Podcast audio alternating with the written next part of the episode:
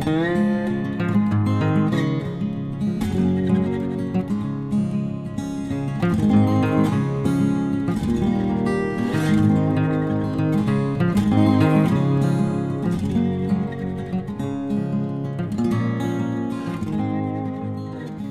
Pferdefreunde, ich bin Johanna von Intuitive Equestrian. Und ich bin Sven.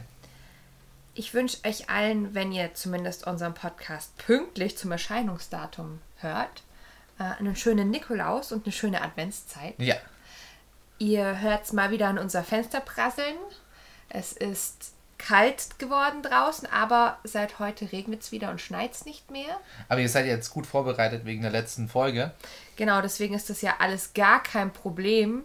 Und Sven und ich haben dann darüber nachgedacht nach der letzten Folge, was könnte eigentlich noch eine ganz coole Ergänzung sein. Wir haben uns auch ein bisschen gestritten, weil Sven hat ein anderes Thema vorgeschlagen. Macht nichts, das kommt schon. Aber das irgendwann. kommt bestimmt noch Was irgendwann. heißt gestritten? Wir haben halt Wir ha- überlegt. ja, es war eine, eine Meinungsverschiedenheit. ja, genau. Und dann sind wir drauf gekommen, dass ich schon länger was zum Thema Lärmpsychologie machen möchte. Ja. Klingt erstmal sehr trocken, finde ich. Ja, finde ich auch ganz schrecklich. Und ich konnte damit auch, als ich das erste Mal damit konfrontiert worden bin, im Zuge meiner Ausbildung zum Pferdeverhaltenstherapeuten, gar nichts anfangen. Es ist aber halt doch furchtbar wichtig. Wir sind halt mit dem Thema einfach eigentlich ständig konfrontiert. Weißt du denn, Sven, was Lärmpsychologie bedeutet? Na gut, die Psychologie, also wie wir, äh, wie etwas, jemand, Ein Lebewesen? ein Lebewesen, danke, ähm, kognitiv Dinge lernt, das heißt abspeichert, lernen ist Genau, gutes Stichwort. Wir fangen mal ganz weit von vorne an, weil ja, du hast recht. Also, wie jemand lernt, wie ein Mensch oder ein Pferd lernt, das ist Lernpsychologie. Aber was ist eigentlich Lernen? Ja, das ist eine gute Frage. Hm, was, naja, man kann Vokabeln lernen, man kann Vielleicht lass uns mal so eine gültige äh, Definition von Lernen finden. Wenn du zum Beispiel sagst, Vokabeln lernen. Wann hast du eine Vokabel gelernt? Wenn ich sie auch noch längere Zeit, nachdem ich quasi die, die Bedeutung gelesen habe, Mhm. also Deutsch, Englisch, ist immer noch nach einer gewissen Zeit, die muss man, müsste man jetzt Definieren. definieren, immer noch abrufbar ist. Du Das- immer noch beide Bedeutungen Genau. von dem Wort kennst. Genau. Und ähm, das heißt, können wir uns vielleicht darüber einigen, lernen heißt, man erwirbt eine Information, man Die ist- bekommt sie, Und die ist neu. die ist neu, genau.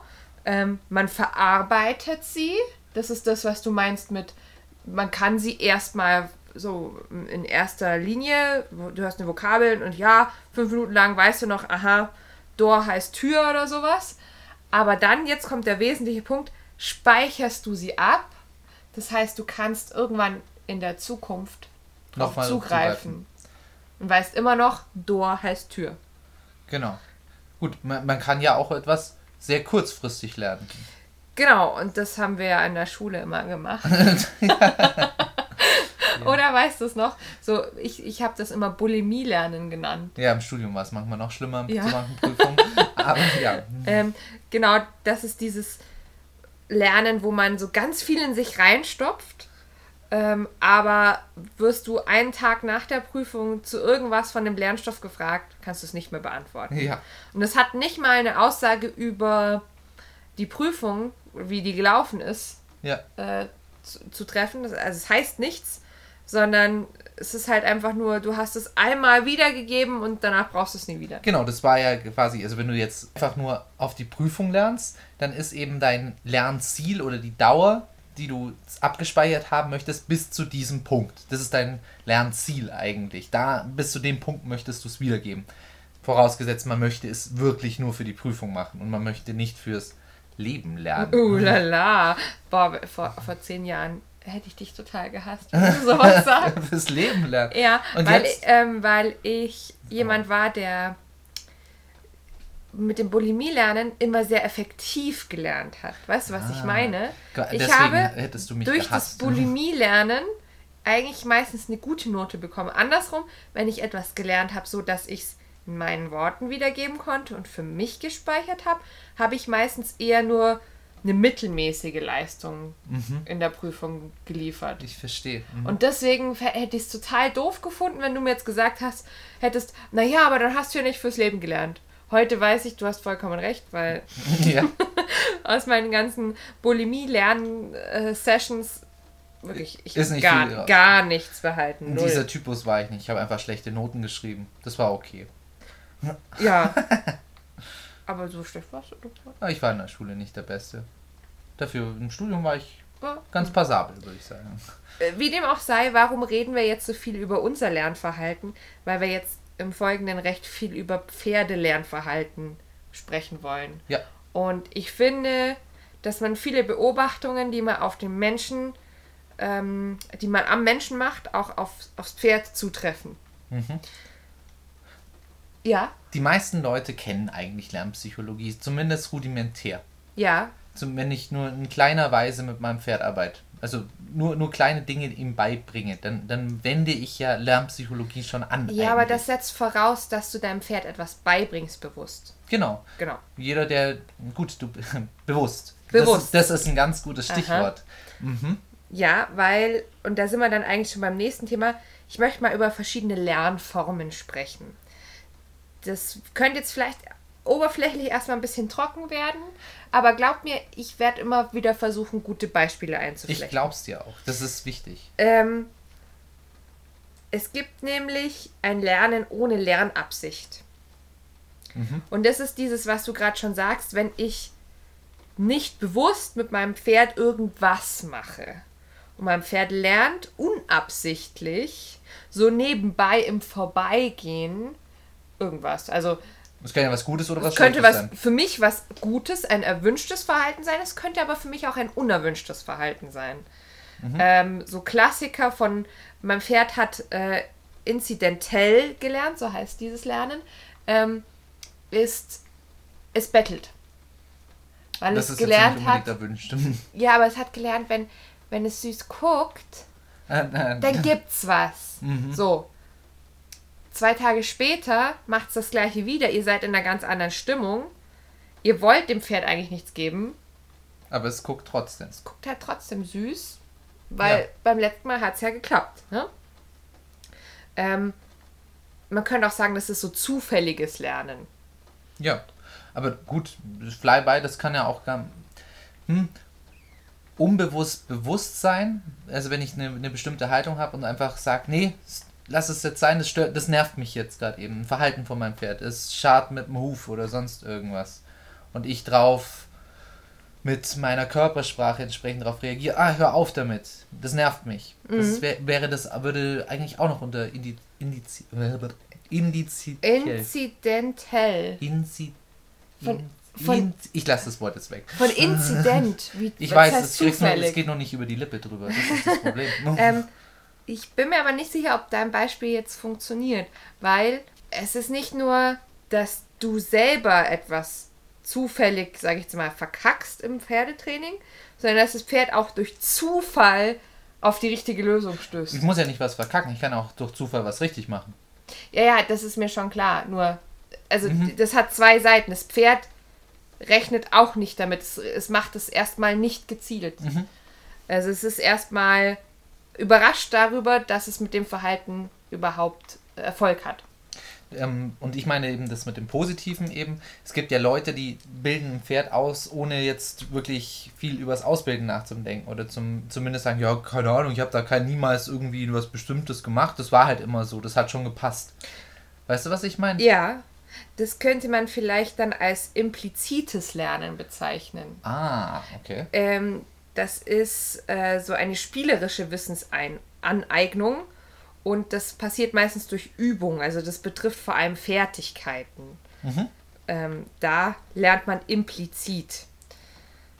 Dann gibt es auch noch das explizite, das selbstbestimmte Lernen.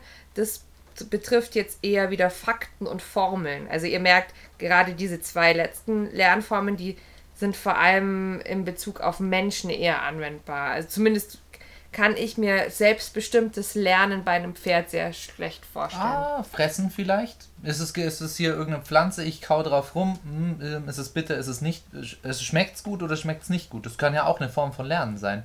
Ich lerne, hm, die Pflanze, die, die esse ich, das ist gut. Was ganz wichtig ist, was wir jetzt bisher schon öfter angewendet haben in unseren Beispielen, ist eigentlich das Lernen am Erfolg. Okay.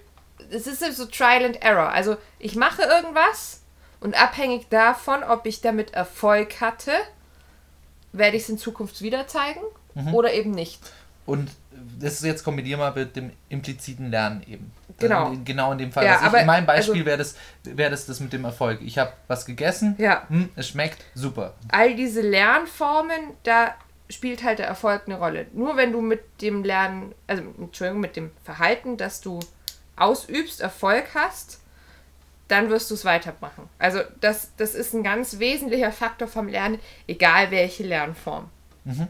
Dann gibt es auch noch ein konditioniertes Lernen. Das ist das, was die Pferde vor allem betrifft. Also du machst etwas, weil jemand anderes dir danach eine Belohnung gibt. Mhm. Ich verknüpfe, ähm, konditioniert, also ich verknüpfe zwei Sachen eigentlich genau, miteinander. Ja. Das haben wir ja auch öfter schon angesprochen. Mhm. Klassische und operante Konditionierung sind ja im Pferdetraining eigentlich so ganz wesentliche Bausteine auch. Ne? Ich habe mir außerdem noch einen Grundsatz aufgeschrieben zum Lernen, was Lernen ausmacht, den ich ganz sinnvoll fand. Ähm, Lernen ist ein Prozess der relativ stabilen Veränderung des Verhaltens, Denkens oder Fühlens aufgrund von Erfahrungen oder neu gewonnenen Einsichten. Aha. Weil bisher haben wir ja ganz viel darüber gesprochen, dass man etwas lernt, aber nicht, was man lernt. Es können ja nicht nur Verhaltensweisen sein, sondern auch Gefühle oder mhm. ähm, so bestimmte Denkmuster, die dann sich wiederum in Verhaltensmuster ausleben, mhm. ausüben. Das ist mit dem relativ stabilen Ver Veränderung. Das ist das, was wir vorher angesprochen haben, ähm, auf die Dauer. Wie lange hält so etwas an? Quasi auch relativ stabil. Genau. Heißt, mhm. zu 90 Prozent hat das Pferd verstanden, dass es auf der Koppel zu mir herkommen soll. Ja. Aber es gibt trotzdem mal 10 Prozent noch, wo es sagt, pff, I don't care. Ja, weil ja. da kann ja auch, da können dann ähm, äußere Faktoren eine Rolle spielen, auf die ich selber keinen Einfluss habe. Ja, genau. Zum Beispiel. Gut. Und was auch noch ganz wichtig ist und ich auch noch mal unbedingt betonen möchte an dieser Stelle, jeder Organismus, jedes Lebewesen lernt ein Leben lang. Solange es kognitiv. Solange es, solange das Gehirn quasi kann, wird es lernen. Ja. Das hat also nichts damit zu tun, was ich manchmal höre, naja, das Pferd ist ja schon fünf, der wird es jetzt auch nicht mehr lernen. Oder der ist schon zehn, das kann der nicht mehr lernen oder sowas. Mhm. Ähm, vielleicht muss man bei einem älteren Pferd andere Anreize setzen, aber dazu kommen wir auch noch. Mhm. Jawohl. So, wir haben also jetzt über Lernformen gesprochen die so allgemeingültig sind, die uns Menschen auch betreffen. Jetzt möchte ich über Lernformen sprechen, die vor allem für Pferde wichtig sind oder auf Pferde zutreffen. Ähm, wir haben ja gesagt, ein Pferd lernt aus Erfahrung. Es gibt trotzdem, wie gesagt, noch verschiedene Lernformen, die man im Kopf haben muss, wenn man dann später seinen Trainingsplan erstellt. Einmal gibt es die sogenannte Prägung. Kannst du dir vorstellen, was Prägung bedeutet? bei, bei AI kommt, kommt Prägung vor, da kann man dann den, den, den Roboterjungen quasi auf sich prägen.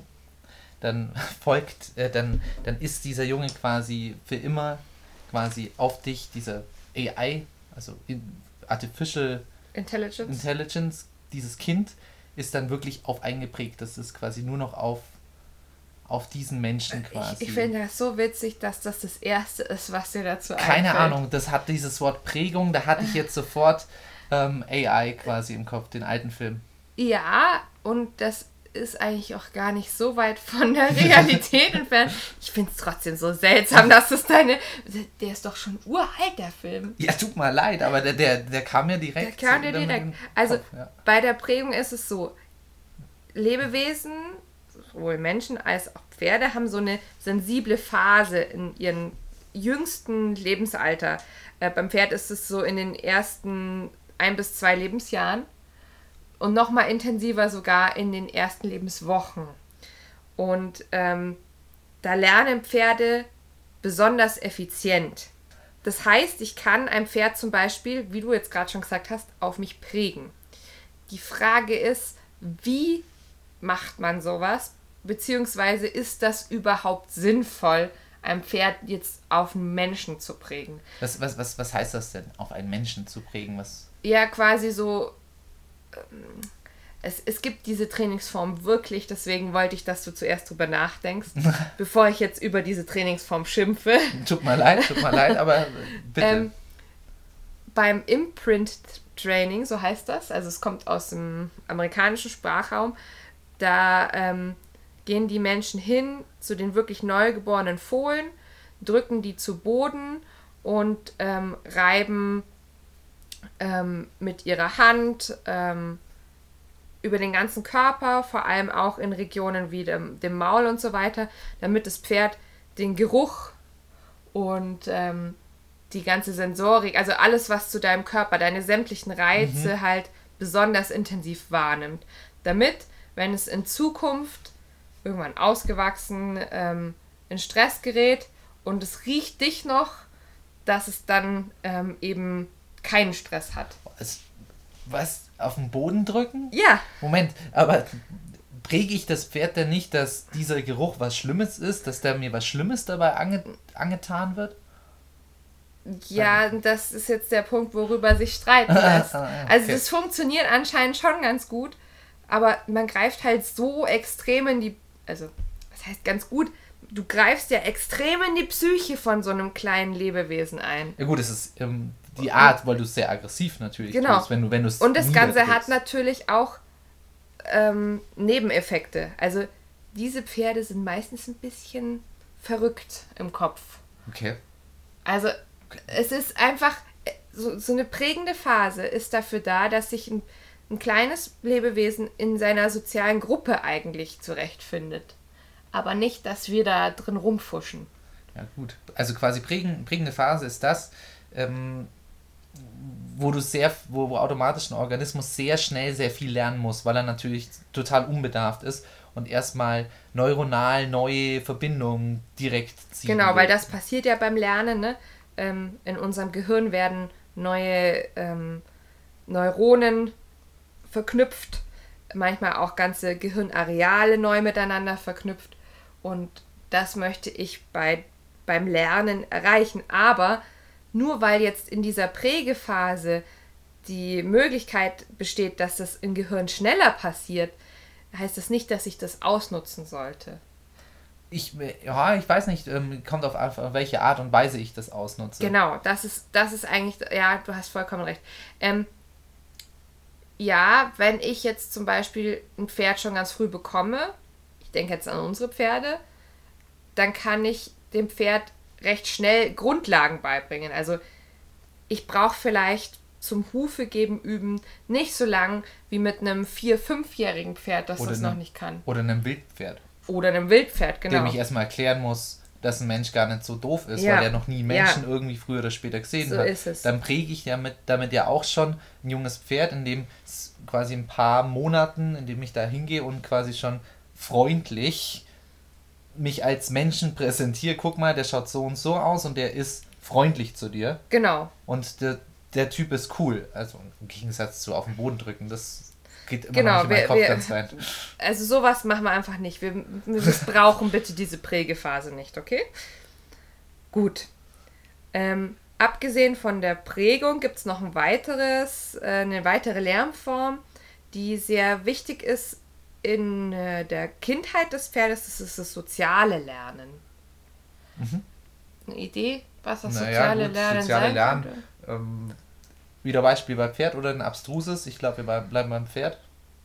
Außer du hast wieder so ein herrlich abstruses wie gerade eben. Mir fällt leider keins Oh, schade. bei, bei Pferden fällt mir jetzt einfach ein, wenn, wenn das junge Pferd zu irgendeinem älteren Pferd hingeht und einfach total penetrant in die in, in den Bereich des anderen Pferdes reingeht und, das an, und es dann quasi tatsächlich eine draufkriegt, mehr oder minder vom anderen Pferd, wird dann, hm, vielleicht gehe ich bei, bei anderen Pferden nicht immer so nahe ran. Das ist vielleicht nicht so höflich und nicht so gut. Das könnte sich nicht für mich lohnen. Mm. Ist das nicht sozial, weil es bringt das eine Pferd dem anderen was bei? Ja, ja, das auch. Aber da ist noch ein bisschen mehr mit dabei. Also das ist jetzt nur eine Facette von vielen, die dieses soziale Lernen ah, ah, ah ausmachen. Ah, ja? Nochmal, ja? neuer Versuch. Ähm, ich, ein anderes Pferd sieht das eine Pferd vor irgendwas zurückschrecken, vor einer Plane. Mhm. Dann, dann sieht es, ah, das Pferd ähm, ist davor erschrocken, das muss ja wohl was Gefährliches sein. Ja. Ähm, ich passe lieber auch mal äh, davor auf. Also genau. Also quasi was abschauen. Ja. Also Beobachtung spielt da eine ganz große Rolle. Die Jüngeren beobachten die älteren und deswegen erfahreneren Pferde und ähm, lernen dadurch, wie du schon sagst, bestimmte Objekte oder Lebewesen sind gefährlich oder auch andersrum, bestimmte Dinge sind ungefährlich und man geht sogar davon aus, dass es so weit geht, dass man sowas wie, äh, welche, welche Futterquellen sind ähm, gut und welche sind vielleicht auch bedenklich. Mhm. Dass das damit weitergegeben wird, dass es da das lernen können. Beobachtung ist das eine und das andere ist Nachahmung. Also sie beobachten bestimmte Verhaltensweisen und versuchen sie selber nachzuahmen, beziehungsweise über spielerische Weise halt zu üben auch. Mhm. Ne? Ja gut, dann ist immer noch die Frage, ähm, ob das eben mit Erfolg gekrönt ist. Ich mache das nach und dann muss, muss ja, wie du es ja vorher schon gesagt hast, auch ein Erfolg sich damit einstellen. Ich muss, das Pferd sollte ja was davon haben, sonst, sonst lohnt es sich ja nicht. Ja, aber es kann ja schon allein ähm, der Erfolg darin bestehen, dass ich zum Beispiel mich an meine Gruppe angepasst habe. Mhm. Und dadurch habe ich ein gutes Gefühl. Also Erfolg ist ja sehr subjektiv, verstehst das du? Das ist richtig, ja, stimmt. Mhm. Dann kommen wir zu einer Lernform, die brauchen wir auch im Pferdetraining, also wenn wir Menschen mit dem Pferd arbeiten. Das ist nämlich die Habituation. Zu Deutsch, schon mal gehört? Die Gewöhnung. Ah, Aha. Habits. Hab, mhm, Habitu ah, ja, genau. Ah, ja. Mhm. Mhm. Bei der Habituation gewöhnt sich ein Pferd an bestimmte Reize Allerdings ist es nur möglich, wenn die Reize generell eher schwach oder neutral sind.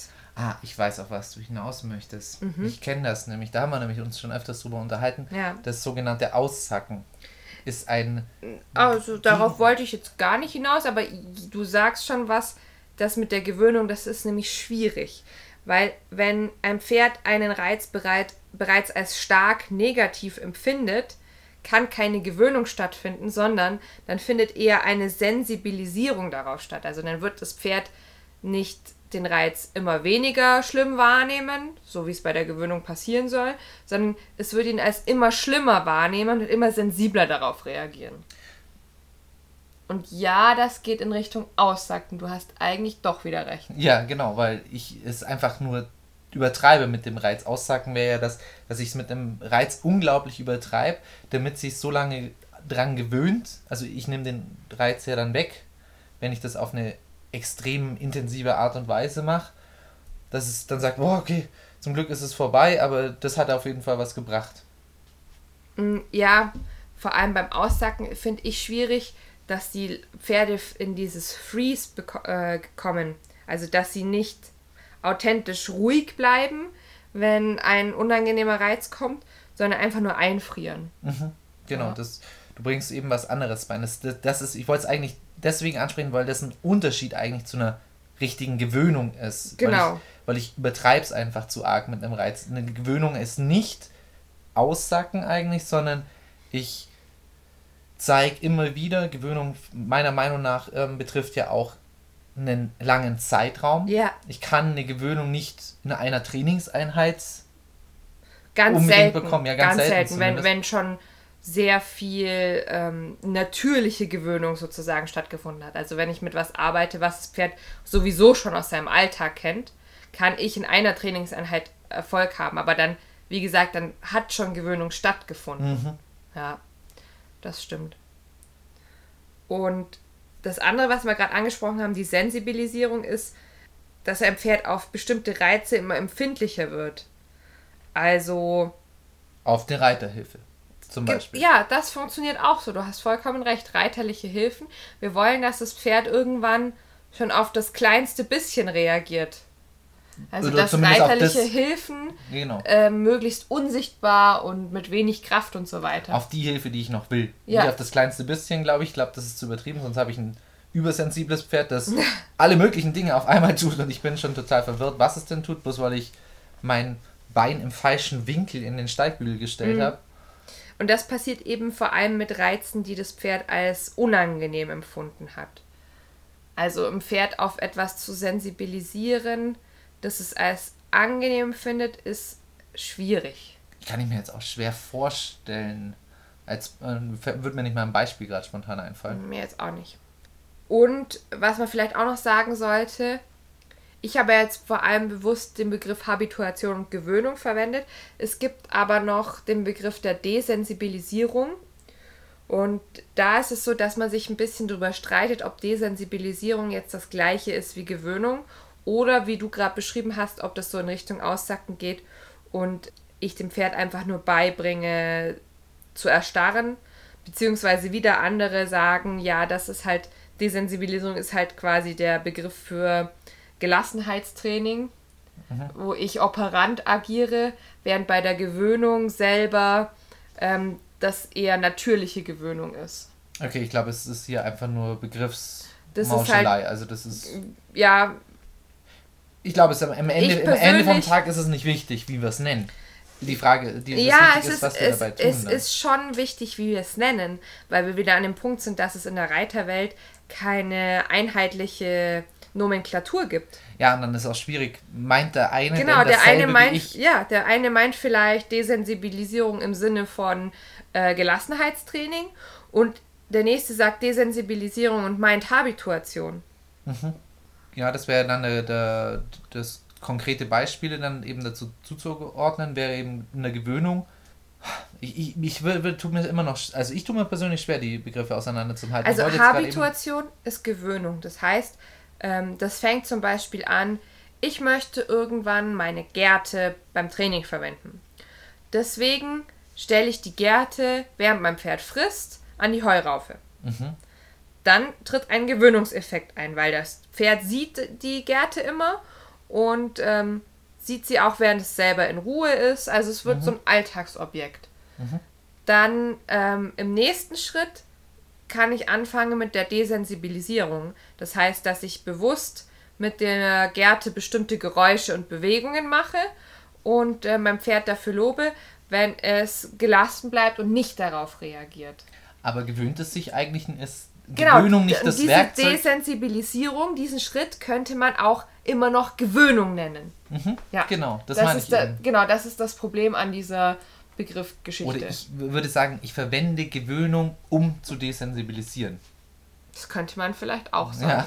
Also wir haben da in der Fortbildung und in der Ausbildung haben wir viel darüber gesprochen. Und wie gesagt, es gibt auch manche äh, Bücher, wo es gar nicht abgegrenzt wird oder begriffsgleich verwendet wird.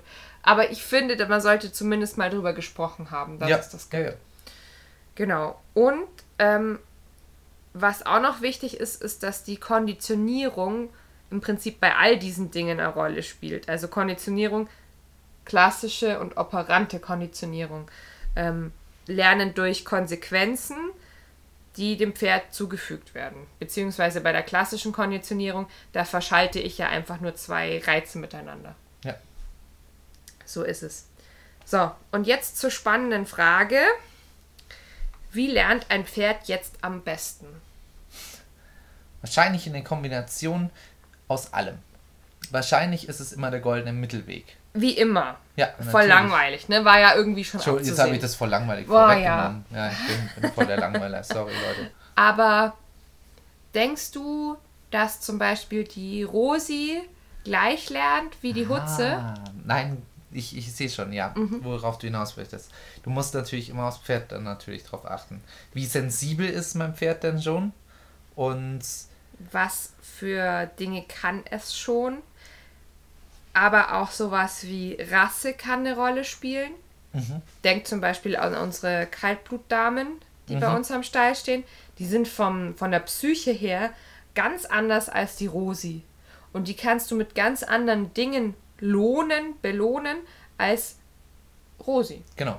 Ja. Gut, das, das wäre jetzt nur die Art der Konditionierung von der Schule, wenn du sagst, anders belohnen. Das wär, würde jetzt aber nicht auf die Arten des Lernens eigentlich sich beschränken dann, sondern eher die Art der Belohnung, also in der Konditionierung. Dann.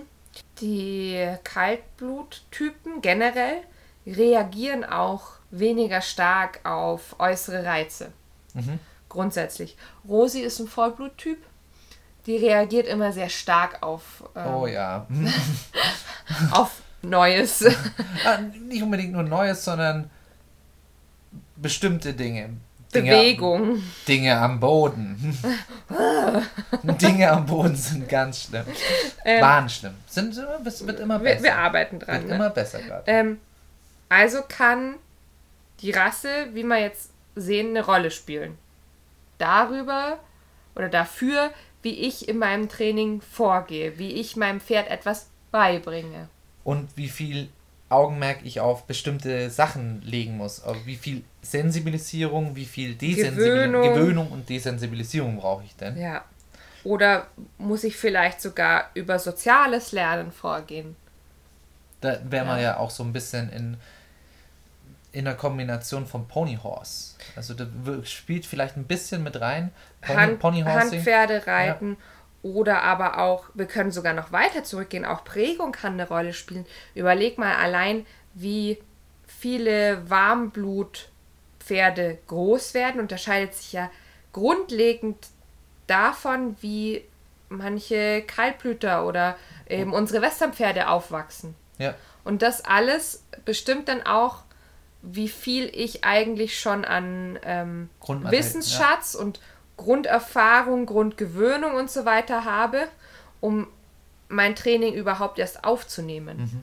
Aber das Schöne an der Lernpsychologie ist ja eben das, das, was du ja vorher auch schon gesagt hast, dass jeder Organismus lernt, unabhängig Genau, ja. dessen, wie sie denn in dem Fall, wir haben ja eigentlich Bisher gelernt Genau, haben. vielleicht von Prägung geredet haben, Ja. wie du es jetzt gerade Ja. getan hast, im Sinne von, wie sind sie aufgewachsen, was ja ein großer Teil der Prägung dann ist. Mhm. Ähm, kann ich trotzdem ganz, kann ich trotzdem, wie jetzt nochmal auf deine Frage zurückzukommen, sowohl mit der Rosi wie mit ähm, der Hutze oder mit den Kaltblütern ähm, gleiche Methoden verwenden. Genau. Das heißt nicht, dass, dass, dass die nicht funktionieren würden. Nein, ich muss mir nur vielleicht eine andere Grundlage schaffen. Genau, vielleicht auch. Oder an einer anderen Stelle beginnen, als Genau. jetzt mit einem anderen Pferd. Dementsprechend können übrigens auch äh, das Geschlecht und das Alter eine Rolle spielen. Auch wieder aus dem gleichen Kontext wie die Rasse eine Rolle spielen kann. Weil die Pferde halt entsprechend ihres Geschlechts zum Beispiel gehalten werden. Hengste beispielsweise. Oder Stuten, die immer nur in der Stutengruppe standen oder so. Oder Wallache auch, die nie in einer gemischten Herde standen und so weiter und so fort. Ja, und genau deswegen ist es so bekackt, diese, diese Jahres... Ach, der ist schon drei. Äh, Ja, Den solltest du anreiten. Das ist Oder, total ach, ich habe mir das jetzt immer eingebildet, mit drei reite ich ihn an. Das funktioniert so nicht, weil jedes Pferd halt unterschiedlich aufgewachsen ist. Es gibt vielleicht Pferde, die kann ich mit drei schon mal an den Sattel gewöhnen und vielleicht, je nachdem, wie auch der körperliche Zustand ist, vielleicht kann ich sogar einmal kurz in den Sattel reinsitzen aber oder kommt, mich drüber lehnen, aber es kommt darauf an, wie es geprägt ist. Genau, wie, aber- was bringt es mit? Ja, das, das heißt halt auch viel Vorarbeit. Ne? Genau. Ähm, nur weil jetzt in, weil ich jetzt in den Staaten reiten ganz viele schon die, die, die Colts schon an mit, mit einem Jahr, zwei Jahren oder drei Jahren, ähm, heißt es ja nicht, dass ich das auch tun kann mit dem Pferd, das hier in Deutschland aufgewachsen ist. Ähm, es lässt sich aus anderen Gründen drüber streiten, aber sagen, sagen wir mal, vielleicht sind die Pferde ja bei einem bestimmten Züchtern oder allgemein bei den Leuten in den, bei den Ranches und so weiter schon entsprechend aufgezogen und haben einfach schon diese Prägungsphase und haben dieses Vorwissen genau so, dass es für sie funktioniert. Deswegen kann ich jetzt nicht einfach aus einer anderen Haltungsform oder aus einem anderen Background das genauso machen, wie der das da gemacht hat. Ich kann mir das nicht einfach nur rauspicken, und dann unreflektiert. auf, auf meine Pferde versuchen anzuwenden und dann irgendwie äh, die quere äh, Erkenntnis bekommen, so, ja, das geht nicht, weil mein Pferd ist ein Warmblut oder sowas. Ja, also, genau. Das, also, ja, so schlecht ist die Erkenntnis gar nicht, aber es hat nicht mit der Rasse per se zu tun. Es hat nicht damit zu tun, dass es in der Genetik ist, sondern es hat damit zu tun, wie die Pferde aufgewachsen sind. Ja, und das ist. Wir bringen mal zu dieser Geschichte, bringen wir jetzt mal ein Beispiel mit der Rosi, weil das hast du vorhin angesprochen. Und das finde ich ein gutes Beispiel. Die Rosi, von der wissen wir ja nicht so ganz genau, wie sie aufgewachsen ist, bis sie ähm, drei war und wir sie gekauft haben. Genau, die haben wir ja aus einem. Die ähm, kommt aus. Frankreich. Genau, wir haben sie aus einem Verkaufsstall. Davor muss sie in Frankreich gelebt haben. Genau. Mehr wissen wir nicht. Wir wissen nicht mal, ob es auf dem Stall oder. Ich habe versucht, ein bisschen was über den Züchter zu erfahren, aber der Züchter, der ist wohl verstorben, bevor sie zu uns kam. Also es kann auch sein, dass sie zwischendrin in Frankreich noch einer Privatperson gehört hat. Das wissen wir nicht. Ja. Meine Theorie, warum die Rosi so unglaublich bodenscheu ist, ist, dass sie innerhalb dieser ähm, ersten zwei bis drei Lebensjahre einfach nicht viel unterschiedliche Böden kennengelernt hat. Ja, allgemein vielleicht auch reizarme Reizarme Umgebung. so das ist das Stichwort bei ihr, was ich immer denke. Und da haben wir also auch mit vielen Tricks arbeiten müssen dieses Jahr. Ne, wir hatten ja das Glück, dass die Hutze da sehr unerschrocken ist und sie das erstmal anschauen konnte. Also einerseits ähm, wieder ein soziales Lernen stattfinden konnte Das heißt und ein Gewöhnungseffekt eintreten Genau, konnte. also in dem Fall zum Beispiel sind wir zusammen ins Gelände raus, die Hutze vorne weg, der kleine Scheißer mit zwei Jahren vorne weg und die Rosi eben hinterher. und weil und- die Hutze immer so unerschrocken ist und alles toll findet, Hat die Rosi halt weil gesagt, für die Rosi das auch alles mal okay. andersrum, nicht nur der Junge lernt vom Alten, sondern, ah ja, guck mal, bei dem Pferd ist ja auch alles in Ordnung. Ja. Quasi, okay, muss ich mich wohl nicht aufregen. Genauso auch, wir sind ja nicht nur in der Konstellationsgelände, wir sind ja auch viel am Platz gewesen und ähm, du hast quasi die, diese ganzen Gelassenheitstrails, die ich für die Hutze aufgebaut habe, weil das meines Erachtens einfach altersgerechtes Training ist, hast du einfach mit der Rosi mitgenutzt. Genau, damit du eben nicht das, ins gleiche Problem reinläufst, wie, wie ich jetzt mit der Rosi Ja. eben hatte, dass du einfach schon vorneweg sagst, guck mal, unterschiedlicher Boden, die waren also ganz ausgewechselt auch. Also es, wenn die Hutze über eine Plane sieht, ah ja, toll, und sie noch vorher noch nie gesehen hat, ist das, aha, okay, was soll ich hier? Ich soll drüber gehen, gehe ich drüber. Aha, und jetzt? Bei der Rosi ist ein riesiger Kampf natürlich an der Stelle erstmal. Drachenschnauben. Erstmal, oh Gott, ich muss da, oh Gott, und wenn es sich bewegt, oh Gott, ich falle bestimmt um. Vielleicht nimmt mich das mit, vielleicht hat sie auch gedacht, das wäre so ein fliegender Teppich, weißt du? So, und, und plötzlich ist sie weg. Und deswegen hat sie immer versucht, ein- gleich loszuschauen. Ja, weil die so gern bei mir ist. Aha. Das muss so sein. Aber ihr seht, dass das sehr viel ausmacht. ja. Also auch sowas wie Handpferdereiten ähm, oder was bei den Kaltblütern zum Beispiel früher, als noch mehr gefahren wurde, auch nicht unüblich war, war, dass die Pferde ähm, an der Kutsche nebendran noch mitlaufen. ja, Ne? Die, die lernen quasi von klein auf schon ihre Arbeitsumgebung, ihre spätere kennen und haben auch keine Angst dann vor der Kutsche oder anderen äh, Fuhrwerken oder sonst irgendwas. Ne? Straßenverkehr, alles top. Einfach nur, wie sie aufgewachsen sind. Das ist alles. ja. Ich weiß auch von größeren Wanderreitbetrieben, also von einer Kollegin, die mal im Ausland war und da weiß ich auch von diesen Wanderreitbetrieben, die nehmen die jungen Pferde einfach immer auf diese größeren Ausritte, halt Ja. ungeritten teilweise, einfach mit, damit die einfach die Strecken und alles schon mal mitkennen. Die laufen halt einfach mit.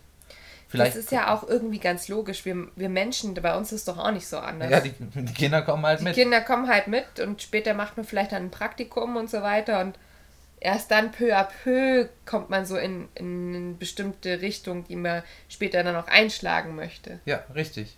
Und das ist eigentlich super. Das macht es aber teilweise umso schwerer. Nicht jeder hat die Chance mit dem sozialen Lernen. Also es ist ein großer Faktor, was ich persönlich, jetzt wo wir gerade sowieso schon bei der Rosi sind, selbst unterschätzt habe.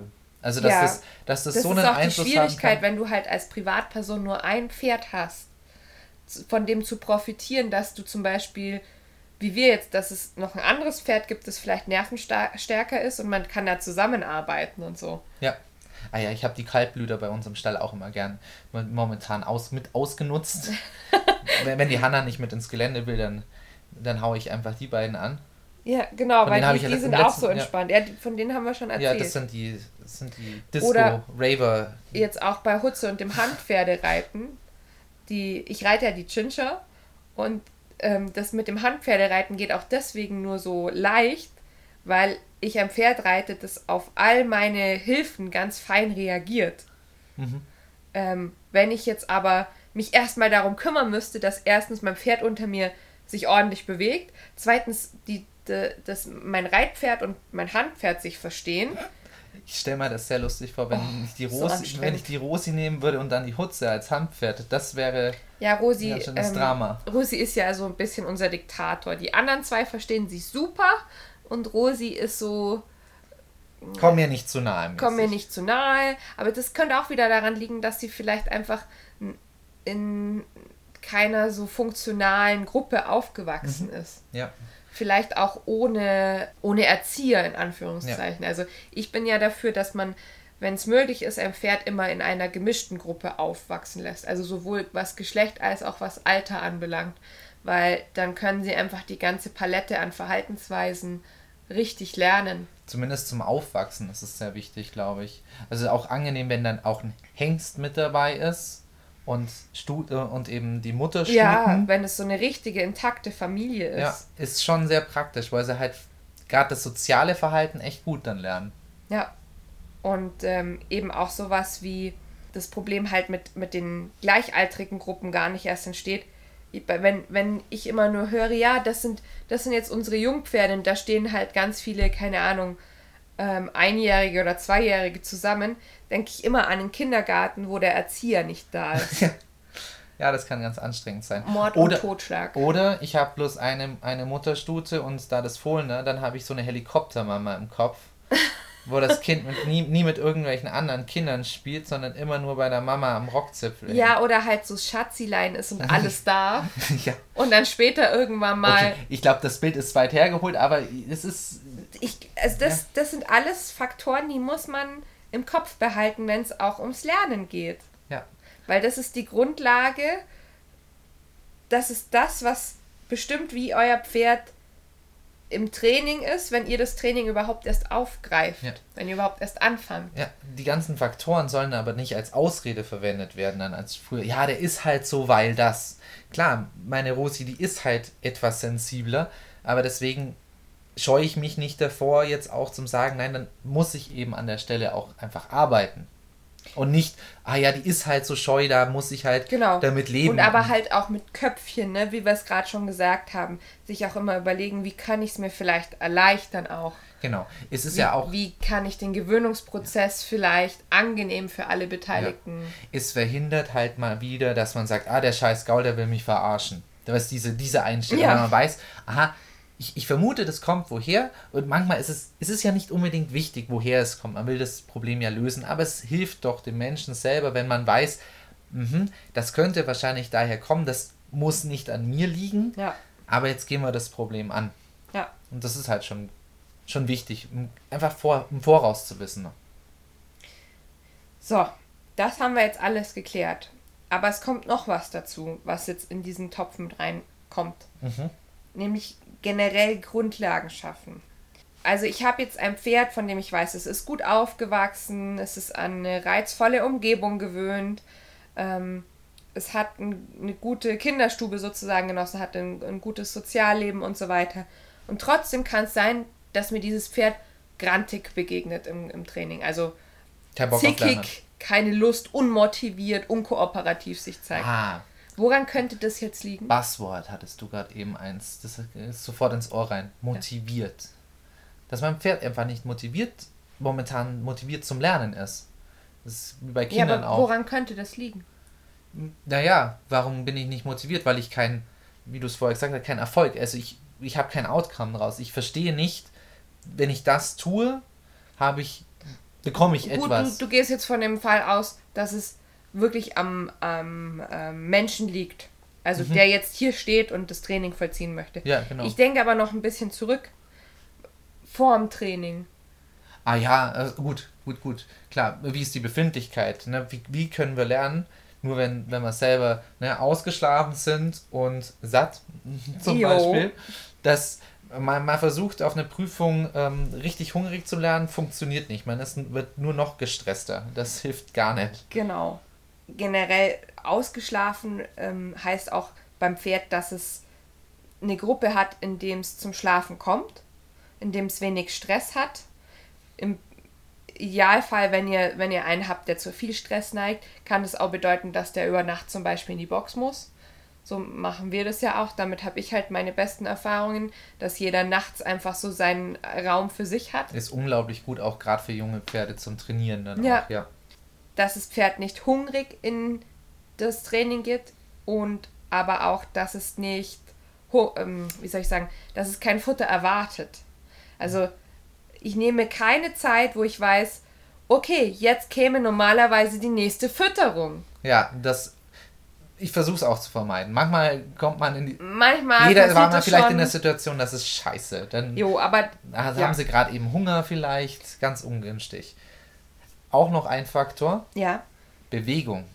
Wie viel ist mein Pferd bewegt? Haben Ja. wir beim letzten Mal schon Ja. angesprochen, beim unserer haben Winteredition. Wintertraining gesprochen. Genau. genau, auch das äh, ist ein entscheidender Faktor darüber, wie kooperativ es im Training sein wird und wie gut es lernen wird. Ja, Ja, ganz einfach. Ich es muss, muss ausgeglichen sein. Das ist wie wenn wir, wir Menschen auch lernen. Es kann es nicht Ja. unausgeglichen. Du brauchst deine Bewegung, Ja. du brauchst alle Faktoren, die für ein Pferd wichtig sind. Genau. Wir haben bestimmt einige vergessen jetzt gerade eben, aber das sind so die großen. Die großen, genau. So. Als nächstes muss ich mir als Mensch darüber im Klaren sein, was ich eigentlich trainieren möchte. Ja klar, ein Trainingsplan. Also ich brauche ein Ziel und ich möchte mir einen Trainingsplan schreiben. Und wenn ich einen Trainingsplan schreibe, muss ich mir wieder bewusst werden, wann welche Lernformen passieren sollten. Also sowas, wie wir gerade besprochen haben. Wenn ein Pferd ähm, wirklich ganz starke Probleme bei bestimmten ähm, Trainingseinheiten hat, zu überlegen, vielleicht habe ich ja den Schritt der Gewöhnung irgendwie vielleicht nicht vergessen, aber sowas wie bei der Rosi, dass es einfach nicht richtig passiert ist im Vorfeld. Also machen wir das. Oder ähm, vielleicht auch ein gutes Beispiel, weil, weil ich das auch mal gesehen habe, bei jemandem, ähm, wo das Pferd unglaublich sensibel auf die, auf die Gerte oder also auf eine Longiergerte eben reagiert. Kannst du, wie willst du denn longieren, wenn das Pferd Panik vor Ja. einer Longiergerte hat? Das heißt, entweder jetzt im, im ersten Schritt, ich merke das, war dafür, davor unvorbereitet, jetzt lege ich die erstmal weg und strukturiere mein Training für diese Einheit einfach um. Aber dann heißt es im nächsten Zug nicht, oh, jetzt kann ich den nie mit der Longiergerte longieren, sondern wie kann ich mein Pferd an die Gerte gewöhnen? Genau. Also ich suche mir erstmal ähm, Die entsprechende Umgebung die und das entsprechende Werkzeug. Umgebung. Vielleicht stelle ich die Gerte erstmal nur in Sichtweite an den Zaun, während mein Pferd frisst. Dann wandert es langsam näher ans Pferd hin. Aber vorsichtig, in, in meinem Kopf war das jetzt so ein, so ein Anschleichen der Gerte. Das, Nein, das ich ist, meine, ich, meine im. Sinne von, jetzt als nächstes stelle ich zwei Pferdelängen Abstand vom Pferd irgendwo an die Wand. Dann stelle ich es neben das Pferd an die Futterraufe. Okay, wir gehen jetzt davon aus, das Pferd hat Todesangst vor der Gerte, gerade eben, glaube ich. Also so hört sich Ja, aber so banal ist Gewöhnung. Ja, das, das, Das, das, ist wirklich so. Ja, ja, das Und das stimmt. machen die wenigsten Leute. Ja. Und Ja, weil man sich unglaublich viel Zeit dafür nehmen kann. Wer hat denn Zeit, ähm, immer seine Gerte überall in der Gegend Naja, rumzustellen? Das, also dieses mit dem Umstellen, das kann ich ja innerhalb von ein, zwei Einheiten schon machen. Klar, klar. Ich wollte jetzt nur, ich wollte jetzt hier nur mal ein bisschen. Du wolltest nur ein pieksen. bisschen haten, Natürlich, ja, ich hm. wollte nur ein bisschen reinpieksen. Trotzdem ist das wichtig, Herr Geiger. Ja, aber genau das. Und der nächste Schritt ist eben auch zu zeigen, eben darauf dann auch, das wäre die Gewöhnung. Da, jetzt haben wir, oh, jetzt schaffen wir den, den Übergriff von Gewöhnung zu Desensibilisierung. Und dann zeige ich, guck mal, die ist da, dann habe ich die irgendwann in der Hand. Mhm. Und dann, ich bewege die und, be- und du sollst dich nicht deswegen bewegen, nur weil die jetzt irgendwo in deinem Raum sich bewegt. Man könnte davor sogar noch eine, ähm, eine Einheit dazwischen schalten, wo ich das Pferd beobachten lasse, wie ich mit einem anderen Pferd mit der Gerte arbeite. Ja. Dann hat man es in ganz viele kleine Teilschritte Ja. runtergemacht. Aber da muss man das Pferd auch dazu zwingen, hinzugucken. Dann wär, jemand muss das, den Kopf Naja, vom Pferd wenn, halten. nein. wenn, Guck jetzt wenn hin. doch der, wenn doch, wir haben doch, wir sprechen doch von so einem Pferd, das so richtig Angst vor der Gerte hat. Ja. Wenn ich damit bei einem, bei einem anderen Pferd arbeite, dann wird es doch automatisch hingucken, allein schon, weil die Gerte sich bewegt. Und, oh mein Gott, die macht Geräusche. Ja, ich verstehe. Ich Verstehst verstehe, du? Ich verstehe. Und boah, der reagiert gar nicht drauf, der andere, weißt du? cool. Der muss ein Boah. cooler Typ sein. Und dann lobt ihr euer Pferd, während, während, während er sich das äh, anschaut bei dem anderen Team, wie die Gerte eingesetzt wird und ja, so. auch eine gute Idee, stimmt, ja. Das, das kann man auch verwenden. Und das nächste ist auch, jetzt habe ich mit der Longiergerte gearbeitet. So. Ich kann auch vielleicht sogar schon damit longieren. Also wir sind so weit schon gekommen. Jetzt geht mir leider die Longiergerte kaputt. Weil du weißt ja, ich bin ja immer so ein Kandidat, meine Pferde latschen drauf, ich latsch selber drauf und so. Und dann kaufe ich mir eine andere Longiergerte und weil mir die so gut gefällt, kaufe ich jetzt eine, die ist knallpink. Das, mal abgesehen davon, dass ich mir niemals eine knallpinke Peitsche kaufen würde. Mein Pferd sieht die Und flippt völlig und aus. flippt völlig aus. Ja, ist ja klar, ist ja auch eine pinke. Ist ja, ist ja grauenvoll. Kann ich voll nachvollziehen. Nein, bisher haben wir ja immer nur mit einer Gerte gearbeitet. Genau, es ist eben die, die eine, eben jene. Ja. Da muss man eben zeigen, guck mal, diese Form im Allgemeinen, das Ding ist in Ordnung. Das ist nämlich noch so ein weiterer Tipp zum Lernen. Wenn ich meinem Pferd etwas beibringe, wenn es etwas lernt, lernt es zuerst immer spezifisch. Also diese eine Gerte und danach versuche ich das zu verallgemeinern, dass es irgendwann lernt, du auch andere Gärten, alles was so ein bisschen gärtenlike ausschaut, Alles auch gut. ein Stock, Ja. alles, all diese Dinge sind alle in Ordnung.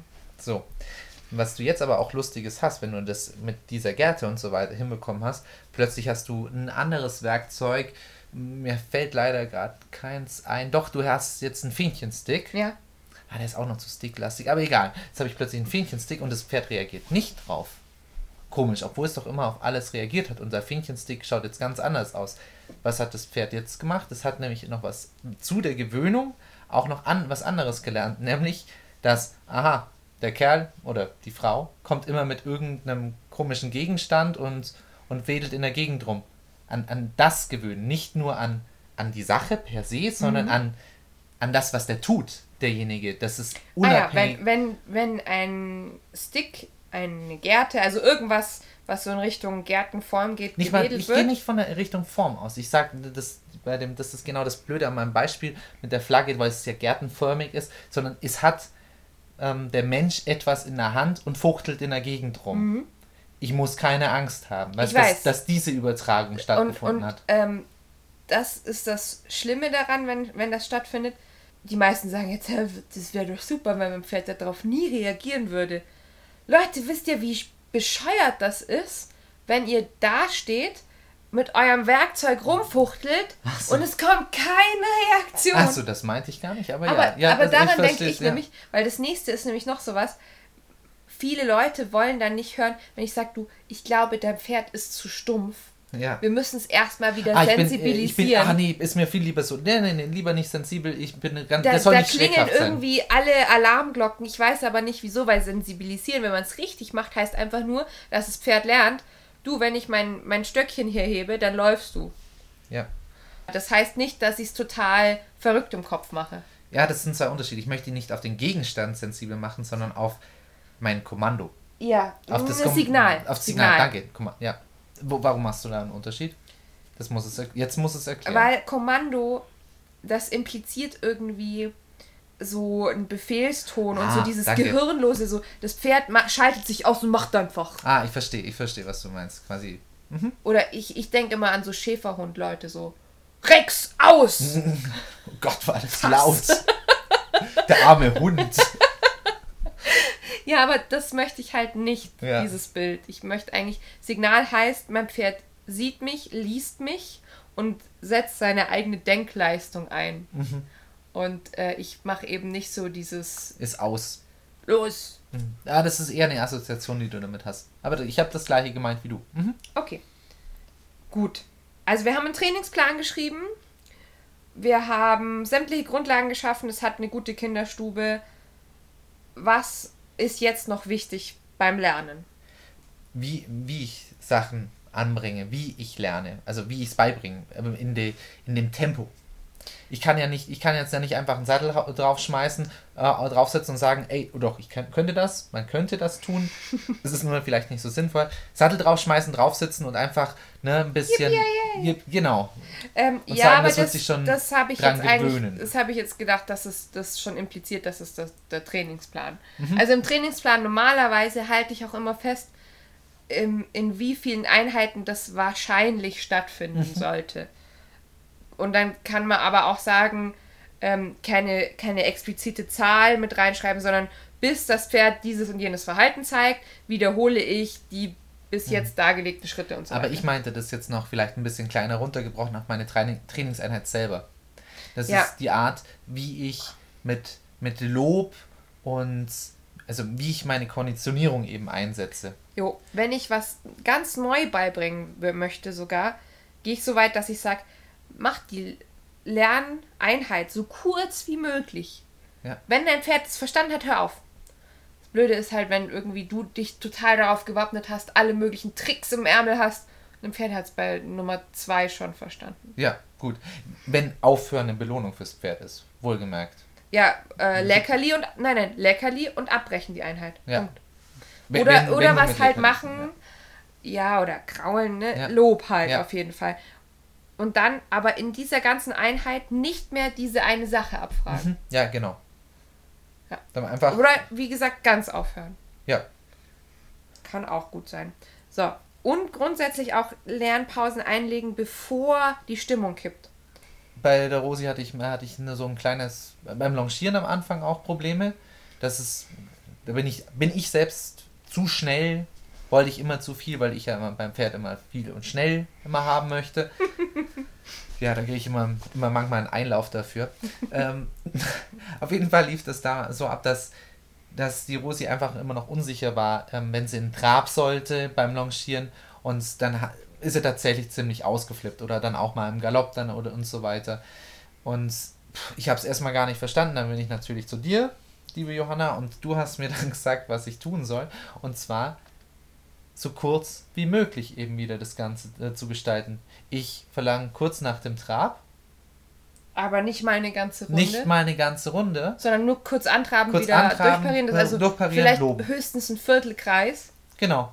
Und dann, das, dann, dann habe ich sie reingeholt und ganz arg gelobt. Und ich habe mega den Trainingserfolg. Jetzt mittlerweile ist das gar kein Ding mehr. Ich kann es eigentlich immer antraben, angaloppieren, wie es mir danach steht durch das, dass ich das habe, ich habe über ein halbes Jahr lang habe ich das mindestens immer so gemacht, dass ich immer ein bisschen mehr dazu getan habe. Ich musste unglaublich diszipliniert sein, weil eigentlich war mir immer mehr, ach, das könnte doch bestimmt mehr und ich wollte immer mehr verlangen. Und immer wenn ich dann zu viel verlangt habe, habe ich mich wieder geärgert. Weil es dann wieder, ah, dann war es wieder anstrengend und dann war es nicht so gut. Und seitdem höre ich mehr auf meine Frau. ich, ich, ich nehme mir vor, mich zu bessern. Schau, da ist ein Lerneffekt bei mir. Ja. Aber daran, daran bin ich jetzt gar nicht so beteiligt. Das ja, ist eigentlich eher dein da, Pferd. Ja, du hast mich, ja, vielleicht hat mir ein Pferd mich konditioniert. Ja. ähm, Lernpausen haben wir auch. Jetzt lass mich mal überlegen. Haben wir noch irgendeinen Tipp? Ah, gute Laune. Gute Laune. Ja. Ruhe, Spaß und Selbstsicherheit. Ja, ich hatte äh, alleine heute mal eine Einheit, wo ich einfach schon eine gute, per se Samstag gute Laune in den Stall, oh, es ist nicht so ganz so kalt und einfach zum Longieren gegangen bin.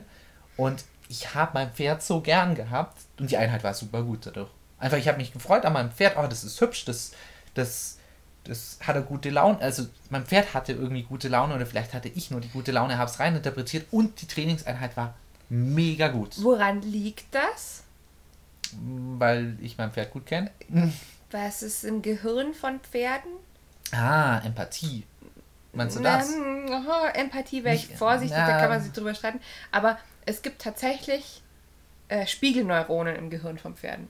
Mhm. Also die ähm, bewirken quasi, die haben wir auch, wir Menschen. Wenn ich dich jetzt beobachte, wie du gute Laune hast, werden in meinem Gehirn die gleichen Areale ähm, aktiviert wie als hätte ich selber mhm. gute Laune.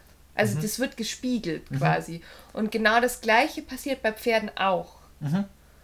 Ähm, und deswegen funktioniert es, beziehungsweise ist es so wichtig dafür, dass ein Pferd nachhaltig lernt, dass wir selber sehr emotional stabil sind, ähm, Ruhe ausstrahlen, Spaß an der Geschichte ausstrahlen. Ja, eben gerade die Art des Lobens ist furchtbar wichtig. Ähm, aus meiner eigenen Erfahrung, wenn ich ehrlich mich freue, anstatt nur, ah oh ja, super, toll, jetzt bist du angetrabt, toll. Anstatt, ja, du hast den Trab jetzt wirklich geschafft und du bist, es hat das nicht gemacht, also auf Kleinigkeiten auch mal achten, auf kleine Trainingserfolge achten, auf, auf Nuancen quasi, ah, ich habe gar nur einmal ähm, das, das Kommando gegeben, das Signal gegeben, besser so, und schon ist es angetrabt. Ich freue mich schon, dass es das sofort gemacht hat, auch wenn es dann vielleicht drei Schritte später wieder rausgefallen ist, egal, es hat das hat's gut gemacht. Die kon das Konzentrieren auf das Positive mhm. und nicht immer das Konzentrieren auf das Negative. Das ist furchtbar wichtig im Pferdetraining, ja. sich auf positive Dinge zu konzentrieren und nicht auf die negativen. Weil die negativen kann man wegignorieren. Das hilft manchmal mehr, als sich dran festzubeißen. Lieber auf die positiven Sachen. Weil negative Aufmerksamkeit ist auch Aufmerksamkeit. Ja, genau. Ich habe so zwei, drei Punkte habe ich noch. Dann haben wir es geschafft. Ja. Ähm, Entschuldigung, ich habe immer eine wichtige, Story momentan. Wichtige Grundregel für mich ist auch, ich setze in meinem Training kein Werkzeug operant ein, bevor ich es nicht überhaupt als Werkzeug gefestigt habe. Klingt jetzt ein bisschen abstrakt, was meine ich damit? Wenn ich jetzt gerade erst begonnen habe, meinem Pferd beizubringen, dass es sich unter mir beim Reiten biegen soll, wenn mein innerer Schenkel ans Pferd kommt. Dann erwarte ich noch nicht, dass das klappen wird, wenn ich ähm, zum Beispiel beim Ausreiten bin und dann gehe ich um die Kurve und lege meinen inneren Schenkel ran und es hat nicht funktioniert. Mhm. Wobei dieses Beispiel vielleicht gar nicht so aussagekräftig ist, weil da kommt es ja jetzt auch nicht drauf an, dass das Pferd sich biegt, wenn ich äh, beim Ausreiten um eine Kreuzung äh, hier um eine Kurve gehe. Aber es gibt so Fälle, da beobachte ich das manchmal, äh, wenn ich bei äh, Menschen mit ihren Pferden bin. Die Pferde können zum Beispiel ganz schlecht nur geführt werden und dann beim Ausreiten steigt man plötzlich ab und möchte das Pferd führen, aber man kann es eigentlich gar nicht führen. Weißt du, ah, was ich meine? Ah, das ist ein sehr gutes Beispiel. Jetzt habe ich es auch voll verstanden. Jetzt hat es Klick gemacht, ah, was du meinst damit. Ich, ich mhm. versuche es mal nochmal besser zu Nein, erklären. du hast das. Das, das, ja. ist doch, das ist super. Das habe ich total verstanden. Sehr klar. Also, mein Werkzeug in diesem Falle ist der, der, der Strick, das Halfter oder äh, mein Bodenarbeitsseil. Egal. Der Strick am Kopf des Pferdes. Das ist das Werkzeug. Mhm. Und dieses Werkzeug soll quasi insoweit installiert sein, dass ich sauber stoppen, links, rechts, ähm, mein Pferd schicken kann und solche Sachen machen kann. Das ist das, ist das Werkzeug, von dem du vorher abstrakt genau, gesprochen ja. hast. Und operantes Einsetzen wäre dann später eben, in deinem Fall, beim Ausreiten, beim Spazierengehen, dass ich es da kontrollieren kann in einer anderen Umgebung, weil ich es über eine Brücke führen möchte oder so. Genau, das wär, weil es der wird zu gefährlich, da drüber zu reiten. Genau, das wäre der operante Einsatz eben in, dies, in dem Fall. Deswegen muss das Werkzeug eben vorher schon gefestigt sein. Ja. Ich kann nicht plötzlich ein Werkzeug aus dem, aus dem Hut zaubern. Das ist eigentlich, eigentlich logisch. Und wir verwenden jetzt hier Werkzeug im Sinne von eigentlich eine Übung, die funktionieren sollte. Genau, es ist kein, keine Sache, sondern es Weil ist... zum Beispiel, wenn ich jetzt vielleicht, vielleicht habe ich die falsche Ausrüstung dabei. Also ich steige im Gelände von meinem Pferd ab ähm, habe aber eigentlich nicht damit gerechnet, dass ich überhaupt noch absteigen muss und habe jetzt nicht mehr so wie ähm, vielleicht für Jungpferdereiter oder äh, Wanderreiter äh, üblicher ähm, ein, ein, Führseil mit dabei, mhm. sondern ich kann mein Pferd nur an den Zügeln führen. Mhm. Jetzt regt sich mein Pferd halt furchtbar auf ähm, und hat halt nur seine Trense und meine Zügel hängen am Gebiss und ich kann damit eigentlich nicht richtig führen und so diese ganzen Kniffe, die ich eigentlich aus der Bodenarbeit habe beim Führen, funktionieren halt alle nicht, weil ich mit dem Gebiss und den Zügeln agiere. Vom Dann, Boden aus. Genau. Ja. Mhm. Dann würde ich sagen, okay, ähm, das ist jetzt vielleicht unelegant. Ich ähm, sagt da auch immer, das ist so ein bisschen so, als würdest du versuchen, eine Semmel mit einem Löffel aufzuschneiden. ja. Ähm, also du hast nicht das richtige Equipment dafür, aber es geht einigermaßen. Ja.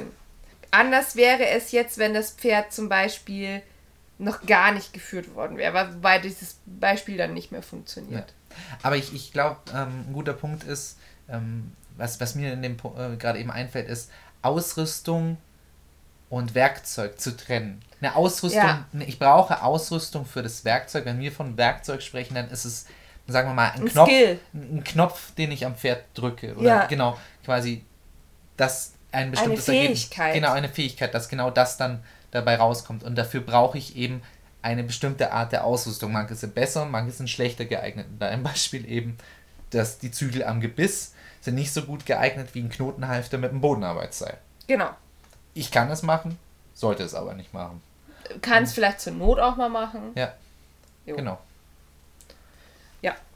Das ist super wichtig. Das ist nämlich auch so was, was ich häufig beobachte, dass die Leute dann denken, ah ja, ich bin ja jetzt am Trainingsschritt Nummer XY angekommen, jetzt kann ich endlich das und haben vergessen, dass sie eine bestimmte Sache noch gar nicht können und versuchen verzweifelt etwas ähm, auszuüben oder mit ihrem Pferd zu machen, von dem das Pferd noch gar keine Möglichkeit hatte, es zu lernen. Ja.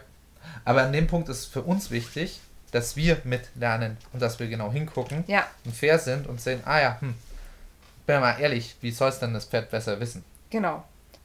Dann kommt noch was mh, in, in Richtung Korrektur, habe ich mir noch aufgeschrieben. Weil bei diesen Lernsachen ist es ja so, wir haben jetzt immer davon gesprochen, dass ein Pferd etwas neu, vollkommen neu erlernt, was es vorher noch nicht kannte. Es kann ja aber auch sein, dass ähm, es etwas gelernt hat und das ist aber in unseren Augen falsch. Es ist ein unerwünschtes Verhalten, das das Pferd Ja. erlernt hat. Und dann muss ich dieses Verhalten korrigieren. Ja. Mal abgesehen davon, dass es viel schwieriger ist, ein Verhalten zu korrigieren bzw. zu löschen, als ein neues Verhalten aufzutrainieren, ist noch ganz wichtig für uns, dass ähm, Emotionen ganz stark mit Gerüchen, Geräuschen, bestimmten Orten und so weiter verbunden sind. Das heißt, wenn ich zum Beispiel ähm, ein Pferd korrigieren möchte, dass ein äh, bestimmtes Fehlverhalten mit einem bestimmten Geräusch verbindet, das wird ganz arg schwer werden. Ja. Oder ähm, wo Gerüche vielleicht einen Faktor spielen oder bestimmte Orte. All das ist ziemlich schwierig. Ja. Und ähm, da braucht es dann meistens wirklich jemanden, so wie mich, der dann extra nochmal herkommt zu euch und von außen nochmal drauf guckt und mit euch einen Trainingsplan erstellt. Ja, das muss man peu à peu sowas Das, also das zusammenbauen. Korrektur, Verhaltenskorrektur ist sehr schwierig.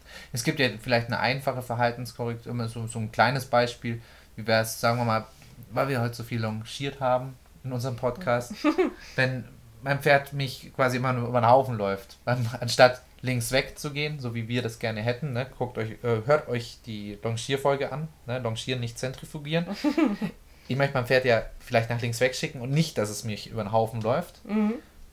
Das, das wäre jetzt eine Korrektur, weil es gelernt hat, ah ja, ich soll loslaufen. Ich laufe jetzt Richtung Mensch, der wird schon weggehen. Ja, das kann aber auch sein, dass es anfängt, in dich reinzulaufen und auf sämtliche bisherigen Kommandos nicht mehr reagiert. Das wäre neu quasi, neues Verhalten oder wie? Nee, ich meine, Löschungstrotz wollte ich jetzt. Ah, hinaus, du wolltest weißt quasi hinaus. Also wenn ich jetzt sage, ah nee, du gehst jetzt aber links weg und ich ähm, arbeite energisch mit meiner Gerte und und fuchtel und mach und das sagt, was, ich weiß gar nicht, was du willst, ich habe das immer so gemacht, jetzt nerv mich nicht, ich, dann gehe ich jetzt, gebe Genau, ich jetzt noch mehr Gas. Dann habe ich meinem Pferd versehentlich äh, antrainiert, einfach noch heftiger gegen Menschen zu gehen. Ja, genau. Aber ich muss über den Löschungstrotz, das ist ja jetzt wichtig, dass es anspricht, muss ich oft drüber hinwegkommen.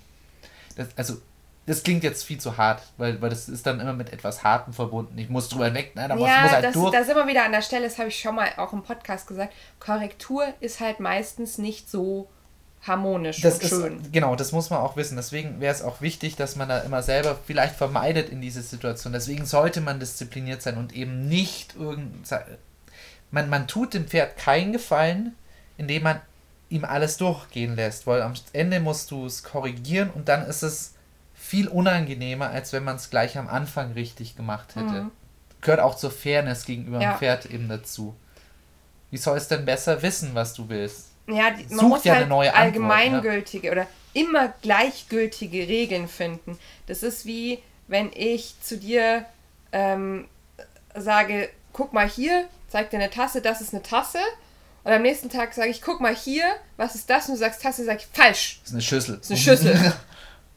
Und dann bist du irgendwann total verwirrt und weißt nicht mehr, was es Und ist. irgendwann bin ich frustriert, ja, was willst du mit deinem Ding? Sag ja, mir und dann sowieso du schlägst mir die anderes. Tasse aus der Hand. Ja, so, ja was, was nervt mich einfach nur. Genau, Ja. richtig. Ja, Und bei Traumata, das ist eigentlich das, was ich jetzt vor allem mit dieser Korrektur ansprechen wollte. Das ist ja, wenn, wenn Pferden irgendwas zugestoßen ist, sie hatten einen Unfall. Und dann bestimmte Faktoren sie wieder an die Situation von dem Unfall erinnern, dass dann häufig für uns unerwünscht, aber eigentlich natürlich ähm, wieder Angstzustände oder Aggressionszustände auftreten. ja. Ähm, und das ist halt so das Schwierige, das ist eigentlich die Meisterdisziplin dann, herauszufinden, welche Faktoren daran beteiligt sind, dass das Pferd wieder in diesen Zustand von dem Unfall findet. Das ist das eine. Und sie dann schrittweise an diese Faktoren wieder zu gewöhnen, damit, wenn die zusammen auftreten, eben keine Angst- und Genau. Aggressionszustände Dass, mehr dass man sie einzeln isoliert. Genau, erstmal isoliert und dann langsam daran gewöhnt. Ja, dafür braucht man aber ein gutes Händchen und ein gutes Auge. Und Zeit. Und Zeit, ja. Und Nerven. Hm. Mhm. Jetzt sind wir aber durch. Genug gelernt für heute. Genug gelernt für heute. Ich- Ich, könnte noch ewig drüber sprechen. Ich finde es auch total interessant. Wir haben zum Beispiel noch nicht über das mit dem ortsgebunden und nicht ortsgebunden gesprochen. Aber ich habe gesagt, dass man immer vom Spezifischen zum Allgemeinen tendieren So soll. ist es. Also ihr könnt das vielleicht auch einfach übertragen. Ne? Fangt erst immer an einem Ort an. Das heißt auch, dass ihr eine bestimmte Übung vielleicht in einer Einheit immer an der gleichen Stelle von der Reithalle oder von eurem Reitplatz erstmal macht. Und ähm, erst wenn das da gut funktioniert, ihr dann langsam anfangt, das auf andere Orte zu übertragen. Ja. Oder eben auch sowas wie Führtraining erst zu Hause in gewohnter Umgebung und dann ganz langsam erst in etwas ungewohnterer Umgebung, so wie wir immer unsere Hof- und Dorfspaziergänge machen und erst dann so in der großen, weiten Welt und so weiter. Ne? Ja. Ich glaube, eigentlich, wenn ihr unseren Podcast dieses Jahr fleißig gehört habt, dann wisst ihr schon Bescheid, wie ihr eure Pferde zum guten Lernen animieren könnt und wie ihr motivierte, lernende Pferde habt. Ja. Wie gesagt, für mich zum Beispiel persönlich ist so, so ein großes Anliegen immer noch die Gefühlswelt, ähm, was, was für mich ja eigentlich untypisch ist. Das ist, hab mir, haben mir ja die Pferde eher beigebracht, weil ich ja ein sehr nüchterner äh, Lerner war, durch das, dass ich ja eher so technisch orientiert war, also jetzt meinem Berufsleben und so weiter. Da haben Emotionen jetzt nicht so viel zum Suchen. Aber gerade an der Stelle, wenn man so viel lernt, ist es furchtbar wichtig, dass man die gute Stimmung mitträgt. Da, da, da lebe ich eigentlich dafür, Ja. dass, dass das eigentlich so ein Kernelement vom guten Lernen ist. Nur, nur wer auch gerne lernt, lernt sehr langfristig und ist auch motiviert, etwas zu tun. Ja, Und es soll ja auch nicht vielleicht, wenn man sich selber auch zurückversetzt in die Schulzeit, wann hat man etwas gern getan?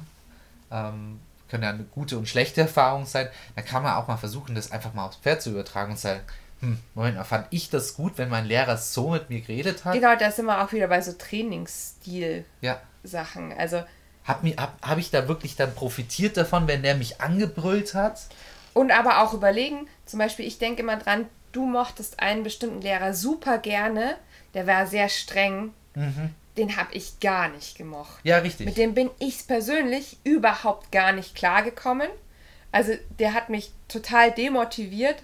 äh, Mich bis, hat er total Bis zu motiviert. dem Punkt, wo ich eigentlich auch wirklich dann gar nichts mehr gemacht habe. ja, Ähm, und du warst super motiviert. ja. Und ich glaube auch, dass es bei Pferden so ist, dass die halt mit unterschiedlichen Trainingsstilen auch klarkommen oder eben nicht klarkommen. ja.